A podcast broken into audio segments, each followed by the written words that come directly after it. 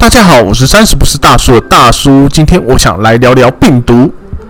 哎，大家不要误会，我讲的病毒是那个生物上的那种病毒，而不是我讲的那种电脑病毒哦。要先撇开哦。好，自己讲自己笑。为什么想要讲病毒呢？因为我发现好像我身边的一些朋友在跟我聊一些健康相关的东西的时候，我们讲到病毒，他们都会觉得说。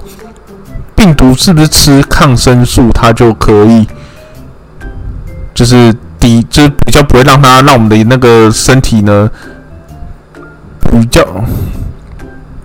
在聊病毒的时候，因为我们都知道现在 COVID nineteen 是不是很很可怕，那就有人想说，那我是不是吃抗生素可以比较增加一些抵抗力？No，错。首先呢，我想先问问大家，细菌跟病毒。是不是大家都很常听到？有时候常常会分不清楚他们到底差别在哪里。这边大叔就跟大家讲一下，这是它的差别呢。细菌它可以是自我分裂、自我代谢，然后就是有点像是我们人一样，我们可以自己吃东西，然后自己。呃，产生能量，然后产生新的细胞，像一些代谢我们的皮肤为什么会脱皮呀、长指甲等等这些，我们会自体性的自给自足，这就是这种生命的象征。但是病毒不会啊，病毒它就是一个死的。你如果在显微镜底下去看病毒的话，你会发现它毫无生机，因为它完全不会动。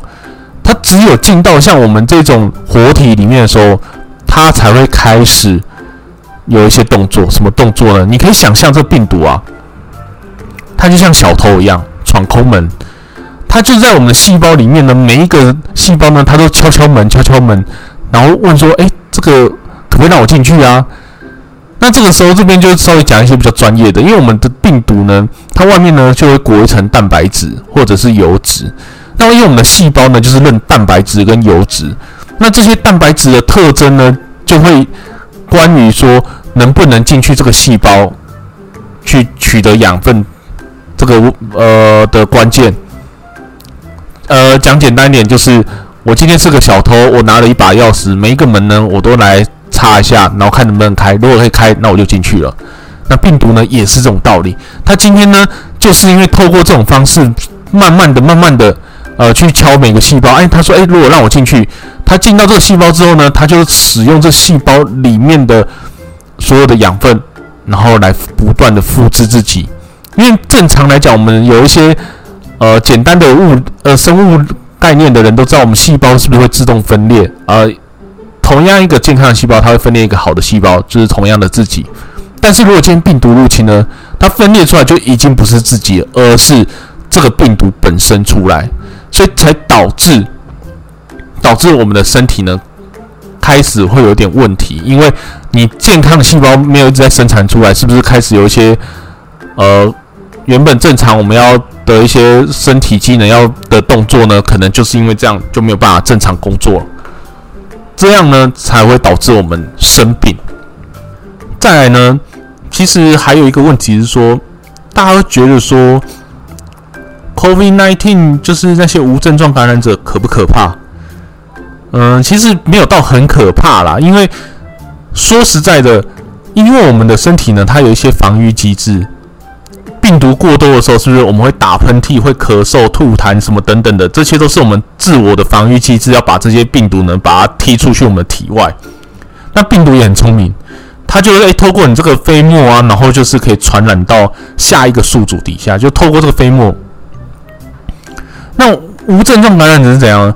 他既不会咳嗽，也不会打喷嚏，所以某种程度上呢，他的那个感染力呢也没这么强，因为他没有症状，所以他比较不会把这些飞沫呢喷出去。除了讲话以外，或者是说你跟这个无症状感染者有一些亲密的接触，例如说什么接吻啊、什么之类等等等，或者是呃间接接吻、吃同样的东西啊，这样才比较有机会会中。所以正常来说，如果是无症状感染者，大家其实是可以不用这么的害怕的。当然，你自己的保护措施还是要保护好，因为我们都知道现在细菌病毒就是飞沫嘛，所以口罩还是要戴，然后手还是要清洗。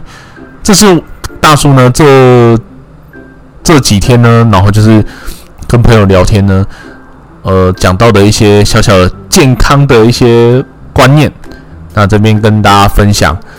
那如果有讲错的地方呢，我我希望大家也可以在下方留言或私讯给大叔，因为这是大叔自己自己去读书，然后上网查的，那可能会有一些错误，但并不代表就是一定是这样。我们都欢迎可以一起来讨论、了解。这是我今天的分享，谢谢各位，拜拜。